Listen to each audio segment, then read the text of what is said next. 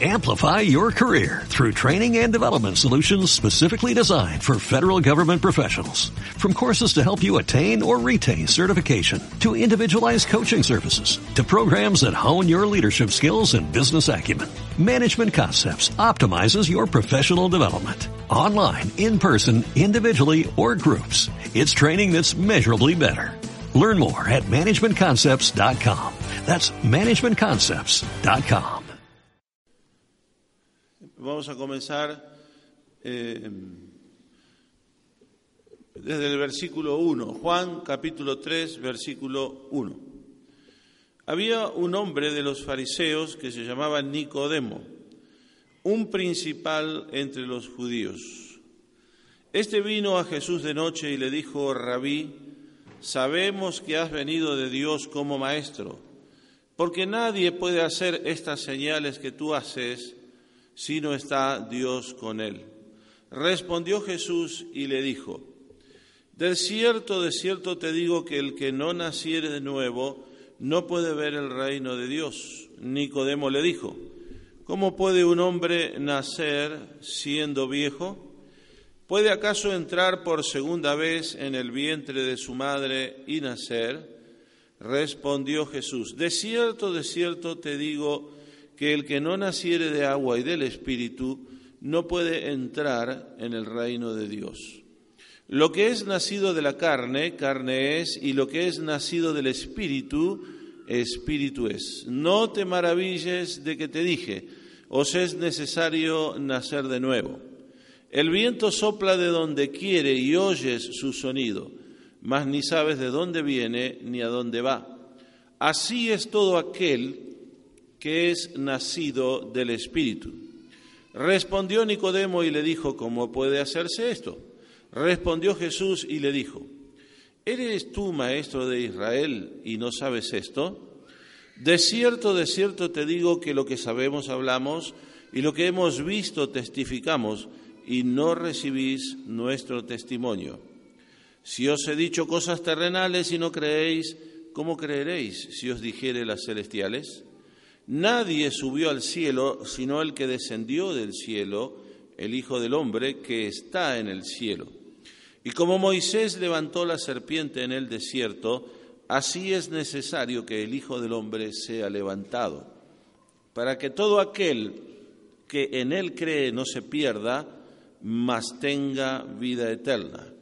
Porque de tal manera amó Dios al mundo que ha dado a su Hijo unigénito, para que todo aquel que en él cree no se pierda, mas tenga vida eterna. Porque no envió Dios a su Hijo al mundo para condenar al mundo, sino para que el mundo sea salvo por él.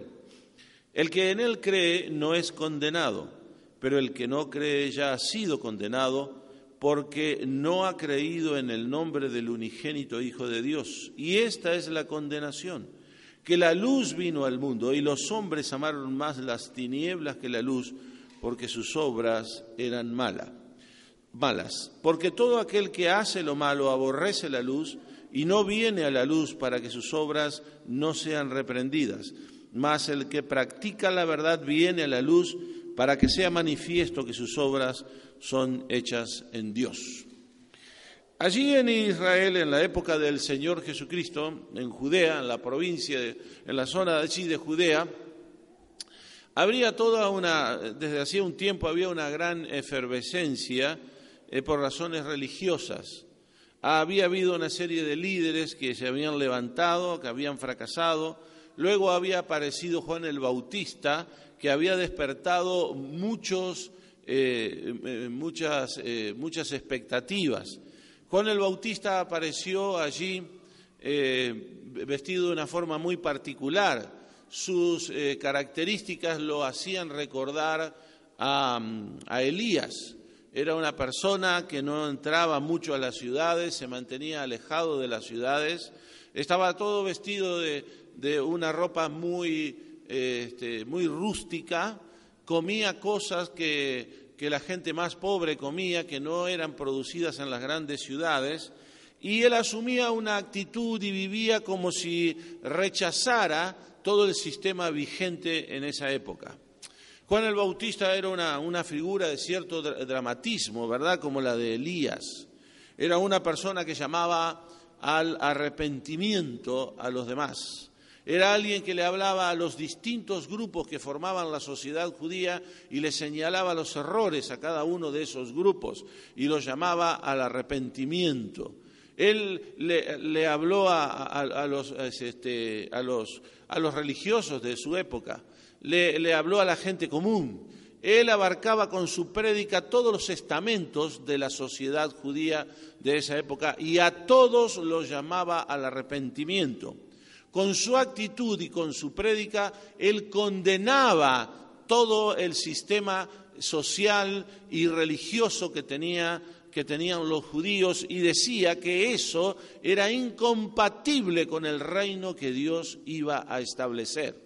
Por esa razón era un llamado al arrepentimiento, al apartarse de eso, a no identificarse con eso que no podía compartir el mismo territorio con el reino que Dios venía a establecer.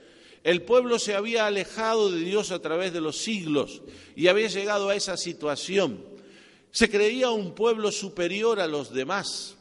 Se creía un pueblo que tenía prioridades por encima de los demás pueblos. Los fariseos miraban a los, este, a, los, a los gentiles con desprecio. E incluso ese espíritu afectó los primeros años de la vida de la iglesia, porque incluso para muchos creyentes no fue fácil sacarse de encima esa forma de pensar. Lo cierto es que Juan el Bautista apareció señalando los pecados de la sociedad de su época y de todos los grupos que conformaban esa sociedad y los llamaba al arrepentimiento. Juan el Bautista despertó las expectativas del pueblo en aquel entonces. Él sacudió la conciencia de ese pueblo y muchas personas venían a verlo a él venían a escuchar, a ver qué decía este hombre que no predicaba dentro de las grandes ciudades, sino predicaba en el campo y llamaba a las personas a salir de las ciudades. Era una señal bien clara del rechazo que él tenía hacia todo ese sistema que los hombres habían construido, pero que sin embargo mantenían a los hombres lejos de Dios y que además los mantenía engañados, creyendo que eso era lo correcto cuando en realidad era un verdadero obstáculo entre Dios y los hombres. Allí estaba Juan el Bautista con su predicación dramática, con su rudeza y su firmeza, predicando, ¿verdad? Y llamando a las personas al arrepentimiento. Pero un día, este Juan el Bautista hizo algo que sorprendió. Apareció una persona caminando y él lo señaló y dijo, He aquí el Cordero de Dios que quita el pecado del mundo. He aquí el cordero que Dios se ha provisto para finalmente quitar definitivamente aquel obstáculo que impide que el hombre se acerque a Dios, que es el pecado. El pecado del mundo.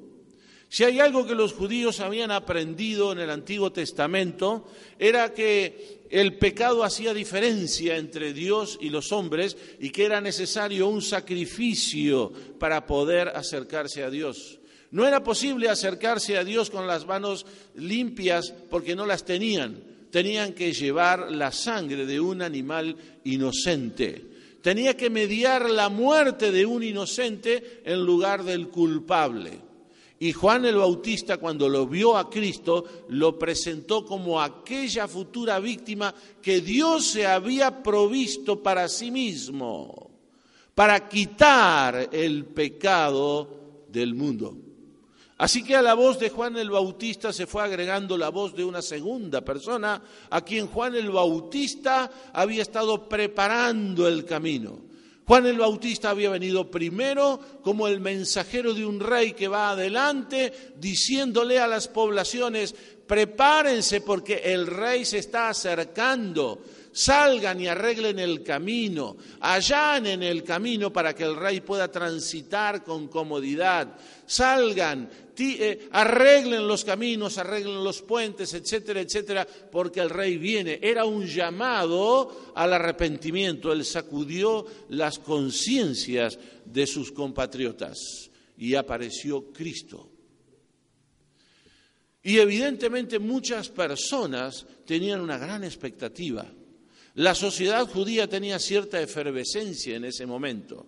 Hasta las autoridades romanas observaban con mucha atención lo que estaba pasando allí porque los judíos, como otros pueblos, eran proclives a estallar en rebeliones. Y en el caso de los judíos, las rebeliones generalmente iban acompañadas por una, estaban estrechamente relacionadas con su religión. No por nada, cada vez que venía la Pascua judía, llegaba, se trasladaban tropas de Cesarea a Jerusalén y observaban eh, con atención lo que pasaba allí. Porque la Pascua, desde cierto punto de vista, era como una especie de día de independencia para el pueblo judío. Este es el día en que Dios nos libró. No ha hecho Dios nada con otro pueblo, solamente con nosotros hizo lo que hizo en Egipto. Ellos se veían como un, pueblo privilegiado. Y dentro de las personas que evidentemente habían impactado las palabras quizás de Juan el Bautista y luego la predicación del Señor Jesucristo, había un hombre que se llamaba Nicodemo. Esta persona era una persona importante en el pueblo judío. Se nos dice que era un hombre que pertenecía a la sexta de los fariseos, la más rigurosa del pueblo judío. Los fariseos encarnaban los más altos ideales de los judíos. Eran considerados patriotas, personas que defendían los más altos, las más caras tradiciones del pueblo judío. Este hombre además era un principal entre los judíos, formaba parte de la élite del pueblo judío, un conductor del pueblo, un líder, era un principal entre los judíos. Se nos dice en la escritura que este hombre vino de noche. Aparentemente este hombre tenía algún problema en que lo vieran junto con el Señor y entonces vino de noche a verlo. O quizás quería tener un momento tranquilo para charlar y buscó un momento adecuado y le pareció que era la noche. Pero lo cierto es que llegó subrepticiamente a ver a Cristo. Se presentó seguramente con él, pidió hablar con él, y dice varias cosas muy importantes. En primer lugar, lo reconoce como maestro. Dice, tú eres un maestro. Y él reconoce de que Dios levantó al Señor Jesucristo para enseñar. Reconoce que tenía la autoridad de un maestro. Reconoce que lo que decía evidentemente era el contenido que Dios le había dado trasladar al pueblo de Israel has venido de Dios como maestro. Este hombre no, tenía un problema, no venía a discutir la autoridad de Cristo como otros colegas más de, de Nicodemo después discutían con Cristo. Este hombre venía ya persuadido de ciertas cosas, lo reconocía como maestro, reconocía que lo que decía tenía entidad suficiente como para decir que Dios lo había mandado. Y además de eso, él reconoce que los milagros que el Señor había hecho eran milagros que evidenciaban de que Dios estaba con él. Estas son cosas muy importantes. Muchas veces nosotros encontramos en nuestras iglesias que hay personas que vienen y dicen esas cosas.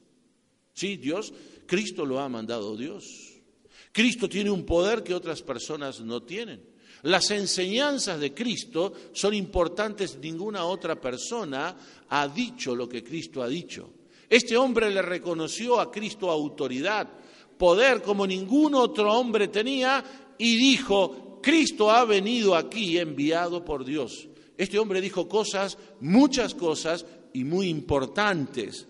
Lo reconoció como maestro, que venía de parte de Dios, que las señales que hacía evidenciaban que Dios estaba con él y que ninguna otra persona podía hacer esas señales, solamente él. Eran evidentemente cosas muy promisorias. Si se acerca a una de nuestras iglesias, a cualquiera, y viene una persona extraña y quiere hablar con cualquier creyente y le dice, mire, yo creo esto, yo creo esto, yo creo esto, casi estaríamos pensando, este hombre es creyente, pero no lo era. No lo era.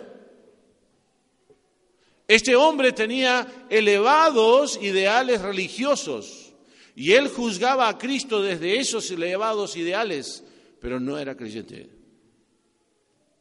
El Señor entonces de inmediato lo lleva al tema. Él podía leer el corazón de este hombre. Fíjense lo que dice unos versículos atrás. Pero Jesús, Jesús, mismo no se fiaba de ellos porque conocía a todos y no tenía necesidad de que nadie le diese testimonio del hombre, pues él sabía lo que había en el hombre. La gran preocupación de Nicodemo era evidentemente cómo entrar en el reino de Dios. ¿Cómo? Porque se estaba hablando del reino de Dios desde hacía tiempo. Juan el Bautista estaba tocando ese tema y se debe haber despertado la conciencia de este hombre y se acerca a Cristo y él le dice, mira, nadie puede entrar en el reino de Dios si no nace otra vez. Esto sorprende a Nicodemo. Esto no, no, tenía, no era una respuesta que él esperaba. Él esperaba quizás una respuesta más elevada, una respuesta que lo remitiera a alguna doctrina del Antiguo Testamento, alguna explicación religiosa, ¿verdad? Y lo que encontró fue una respuesta que lo desconcertó. Y esa, e, e, e, ese desconcierto se ve claramente en la respuesta que él le da a Cristo. ¿Cómo puede un hombre nacer siendo viejo? ¿Puede acaso repetir todo el proceso que lo trajo a este mundo? ¿Puede otra vez ser concebido? ¿Puede otra vez ingresar al vientre de su madre y nacer otra vez? Él pensaba en esos términos. Él pensaba en los términos que piensa cualquier ser humano y razona con los términos de este mundo, de esta sociedad. Él razona con las ideas y los recursos que él tiene a su alcance. Pero Cristo estaba por encima de esos recursos y de esas ideas. El Señor lo estaba llevando a otro plano en el cual él no tenía ninguna experiencia. Jamás había pensado eso. Era algo que lo desconcertó. Era un experto religioso. Era un experto guía del pueblo y era una encumbrada persona de su época. Pero sin embargo, en lo que se refiere al ingresar al reino de Dios, era una persona que evidentemente ignoraba por completo las exigencias divinas. Él le dice, mira, el que no naciere de agua y del Espíritu no puede entrar en el reino de Dios. Los fariseos eran personas que se creían que se salvaban por las obras. La base del legalismo es creer que las personas se salvan por las obras.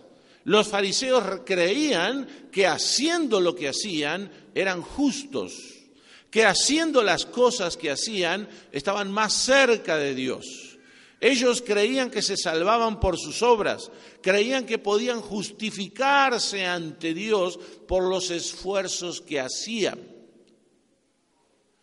el, fariseísmo era profundamente legalista y la base del legalismo está en creer que se puede satisfacer con las obras las demandas de Dios. Esta es la base.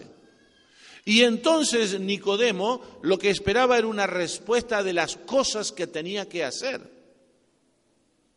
¿Qué tengo que hacer? ¿Tengo que vender todos mis bienes? ¿Tengo que duplicar el diezmo? ¿Tengo que ir caminando de rodillas a tal o cual lugar? ¿Qué es lo que tengo que hacer? Esa era la pregunta de él. Y en realidad el Señor le dijo, no puedes hacer nada. Dice el que es necesario nacer de agua y del Espíritu la aplicación de la palabra de Dios por el Espíritu Santo en las Escrituras. Y utiliza un, por las Escrituras, utiliza una imagen que se utiliza para la Escritura. La Escritura a veces es utilizada, se habla de la Escritura como de un yunque, como de una luz que alumbra en la oscuridad. Se habla de la Escritura como de una espada penetrante. Y dentro de las tantas figuras de la Escritura aparece el agua, es la Biblia, los textos bíblicos aplicados a la conciencia, al corazón, a la mente de las personas. El que no naciere de agua y del Espíritu. Cuando nosotros predicamos el Evangelio no sabemos cómo la palabra de Dios es aplicada por el Santo Espíritu de Dios en las conciencias de nuestros oyentes. No sabemos qué botones toca, no sabemos qué resortes mueve. Hay personas que vienen a escuchar el Evangelio y se convierten la primera vez que vienen.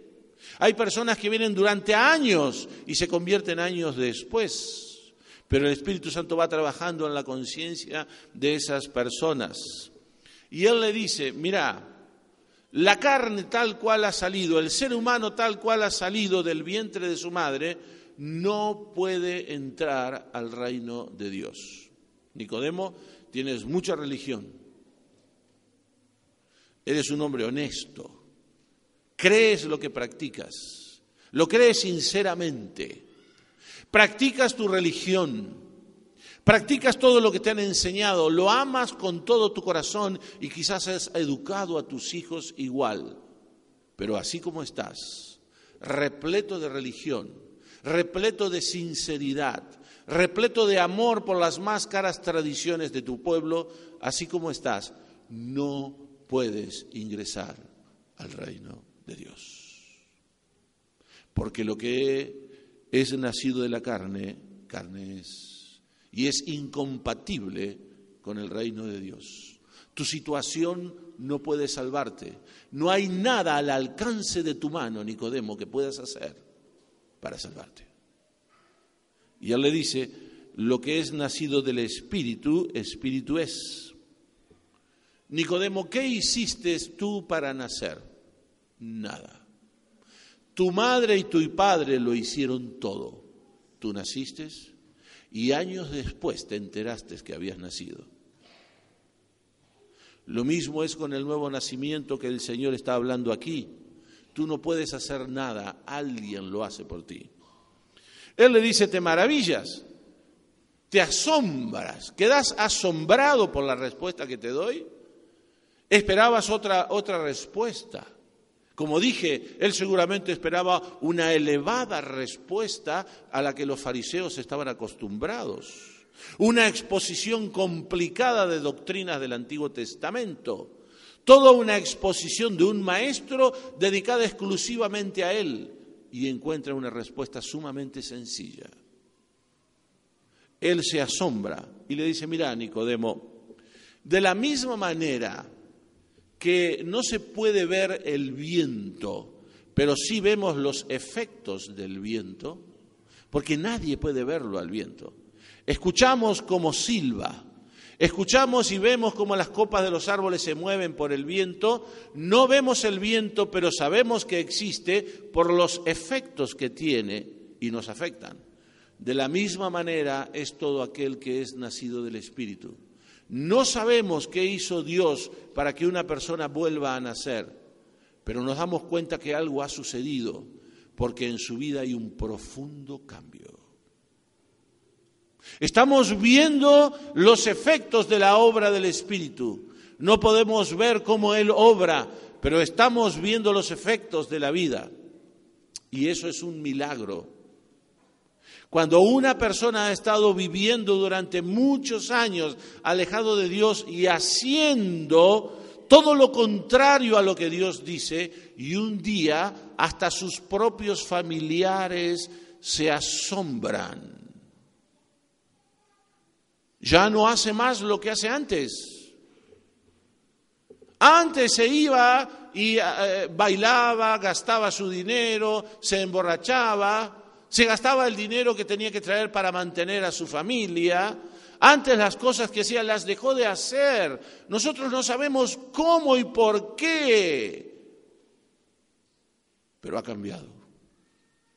Ha cambiado profundamente es otra persona. El viento sopla de donde quiere y oye su sonido, mas ni sabes de dónde viene ni a dónde va.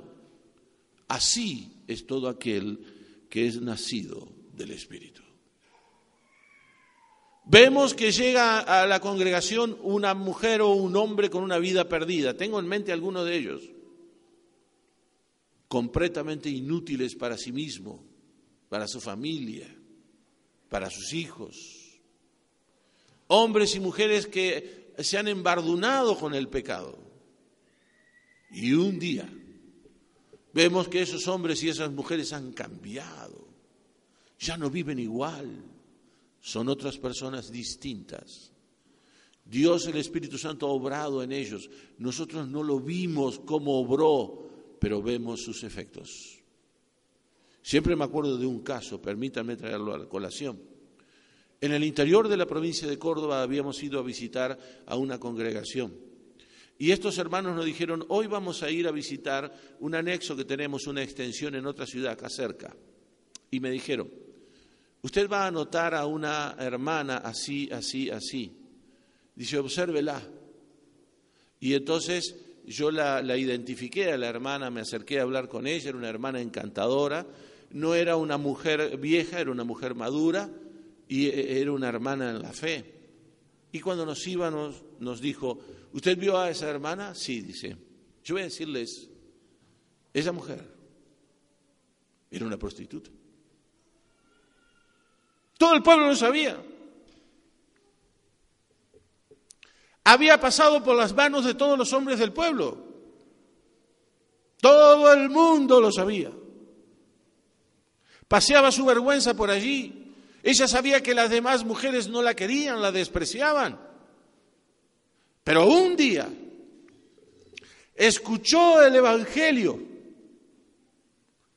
y se convirtió a Cristo. Y ahora uno la veía y tenía el aspecto de una mujer respetable. Era una mujer santa. ¿Por qué? ¿Qué había pasado? Así es todo el que es nacido del Espíritu. Nosotros veíamos asombrados en la vida de esa mujer el profundo cambio que había. De ser una mujer despreciada a ser una mujer respetable de llevar una vida perdida con los hombres, a ser una mujer seria que se encargaba de su casa. Su marido lo había abandonado y ahora se ocupaba de su hijo. Y su hijo estaba orgullosa porque su hijo desde chiquito la había visto hacer las cosas que hacía. Pero ahora él la presentaba orgulloso. Esta es mi madre. Esto es lo que él le está diciendo a Nicodemo. Os es necesario nacer otra vez. Tienen que dejar de ser las personas que son. Para entrar al cielo es necesario llegar a ser una persona distinta de todo el resto de la vida. Distinta. Nicodemo dice, pero ¿esto cómo se puede hacer? Qué asombrado que estaba Nicodemo. Y le dice, eres tú maestro de Israel y no sabes esto. ¿Eh? Y entonces él le dice, mira, dice, yo estoy hablando lo que escuché en el cielo. No estoy inventando nada, no estoy diciendo nada fuera de lugar. Esto se lo advierte a, Timotemo, a, Nicodemo por las dudas que estés pensando que esto es algo que se me ocurrió a mí, que estoy inventando algo nuevo, no te equivoques. Esto siempre estuvo en la mente y en el programa divino, siempre estuvo.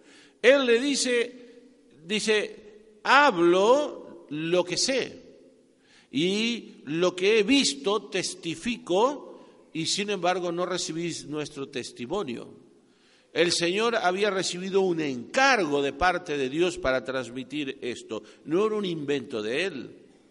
Y él, le reprocha, estoy hablando de cosas, eh, estoy utilizando términos que se reconocen aquí en la sociedad y no entiendes. ¿Y tú pretendes que te hable de cosas más elevadas? No lo vas a entender. Y entonces él le dice, no hay más remedio que aceptar lo que yo te digo, Nicodemo, porque nadie subió al cielo sino el que descendió del cielo, el Hijo del Hombre que está en el cielo, se refería a él. ¿Verdad? En otras palabras, estaba llamando a Nicodemo a creer en las palabras de Cristo. Y entonces él le refiere ahora sí algo que pasó en el pasado en la historia de Israel que Nicodemo conocía muy bien. Y como Moisés levantó la serpiente en el desierto, así es necesario que el Hijo del Hombre sea levantado. ¿Y el resultado cuál es? Él conocía eso, él conocía esa historia para que todo aquel que en Él cree no se pierda, mas tenga vida eterna. las, personas son dadas, sobre todo en Latinoamérica, son dadas en, realidad en muchas partes del mundo, pero por la herencia que hemos recibido, las personas son dadas, como ustedes pueden ver, sucede también aquí, a, rendir eh, culto a cosas materiales. Yo he tenido oportunidad de estar allí en la guerra de Malvinas y vi como algunos soldados de 18 y 19 años recibían una estampita y ellos la pegaban en, en la culata del fusil y apoyaban el fusil contra algo y luego se arrodillaban delante de la estampita porque le habían enseñado eso. Los habían enseñado a ser ignorantes. Eso fue lo que hicieron. Un pueblo ignorante es fácil de dominar. La cuestión está que el Señor remite a, Nicodemo a algo que él conocía bien. Él sabía lo que había sucedido. Dice, ¿cómo obra Dios para que los hombres puedan hacer otra vez? ¿Qué es lo que hace Dios para llevar a los hombres a su reino? ¿Qué es lo que hace Dios para que las personas se puedan convertir, nacer otra vez y recibir a Cristo como Salvador? ¿Cómo es? De la misma manera que Moisés levantó la serpiente en el desierto, porque el pueblo había pecado contra Dios y Dios trajo un juicio contra el pueblo. Y el pueblo se arrepintió y confesó su pecado. Y alguien intercedió por el pueblo y Dios le mostró al pueblo la forma de salir de esa situación. Así de la misma manera, Dios muestra su amor para con todo el mundo, enviando a Cristo a que muera en la cruz, para que todo aquel que en Él cree no se pierda, mas tenga vida eterna. Eso es lo que le dice.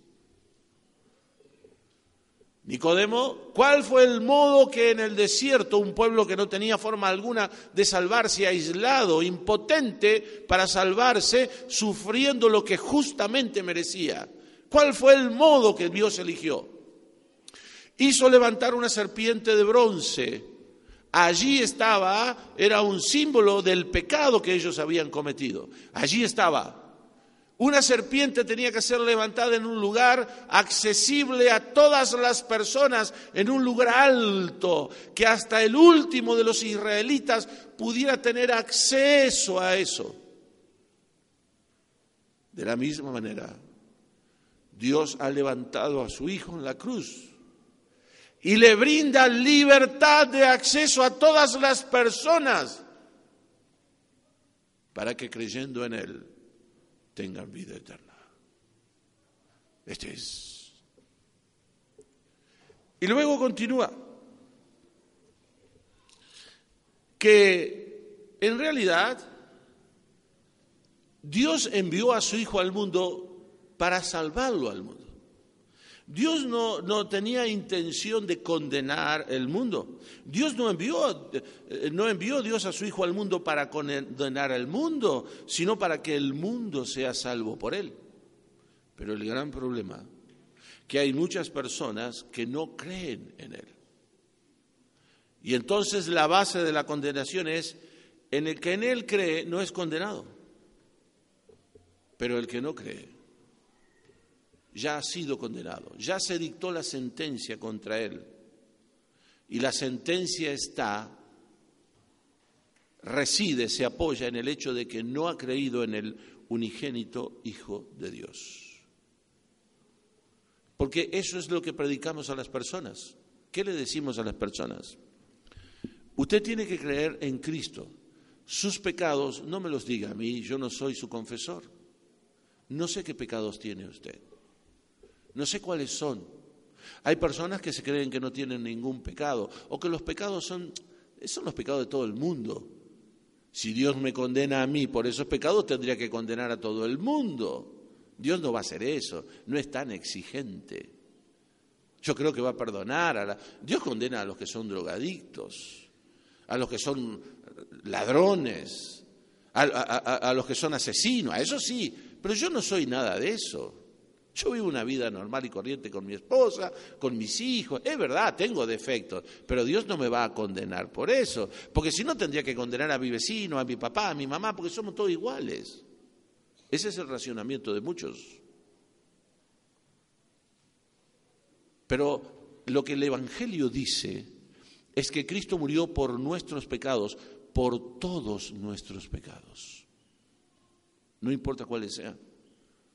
Saulo de Tarso tenía pecados gravísimos. Lucas quizás no tenía los pecados que tenía Saulo de Tarso. Mateo tenía pecados relacionados con el dinero sobre todo. Otros tenían otros pecados. Algunos han profundizado en algún tipo de pecados. Otros no han profundizado tanto, se han mantenido más en la superficie. Pero hay algo que es común a todos. Todos somos pecadores. Todos. Y lo que el Evangelio dice es que Cristo ha muerto por todos nuestros pecados, que ya no es necesario vivir así, que lo único que nos queda es creer en Cristo. Pero si rechazamos creer en Cristo, ¿cuál es el resultado? Pero el que no cree ya ha sido condenado, porque no ha creído en el nombre del unigénito Hijo de Dios. Usted no puede pagar el precio por sus pecados. No lo puede pagar. No hay ninguna sola persona en todo el mundo que por más buenas obras que haga, aunque vaya a diez mil procesiones, aunque camine de rodillas, aunque done todos sus bienes, aunque se mortifique y se torture física y psicológicamente, pueda pagar uno solo de sus pecados. No podemos hacerlo y Dios lo sabe eso. Por lo tanto, Él proveyó una persona que sí puede pagar el pecado en nuestro lugar. Como yo no puedo hacerlo, Dios me proveyó un sustituto para que lo hiciera en mi lugar. Y ese es Cristo. Y ahora que Cristo ha muerto por mis pecados, el Evangelio, esas buenas nuevas, me da esa noticia. Esa es la noticia, que Cristo ha muerto por mis pecados y que Él ya ha solucionado ese problema. Y entonces me invita a creer en Cristo. Muchos creen en Él, gracias a Dios, pero otros no. Entonces yo tengo Juan 3:16 que me habla del resultado para los que no creen. Y tengo Juan 3:18 que me habla del resultado para los que no creen. En el medio están las personas que tienen que decidir qué van a hacer con Cristo. ¿Van a creer en Él? ¿O se van a quedar con la mente de Nicodemo? Cristo es bueno, es un maestro, es enviado por Dios, las señales que hace evidencian de que él, que Dios está con él, etcétera, etcétera. Él reconocía todo eso, pero no creía en Cristo como Salvador. Creía en Cristo como una autoridad religiosa, pero no creía en Cristo como Salvador. Todos nosotros somos invitados a depositar nuestra fe en el Señor Jesucristo. Ojalá que haya personas que lo hagan. Terminemos con una oración. Padre nuestro, en el nombre precioso del Señor Jesucristo, muchas gracias te damos porque por medio de las escrituras tú iluminas nuestro corazón.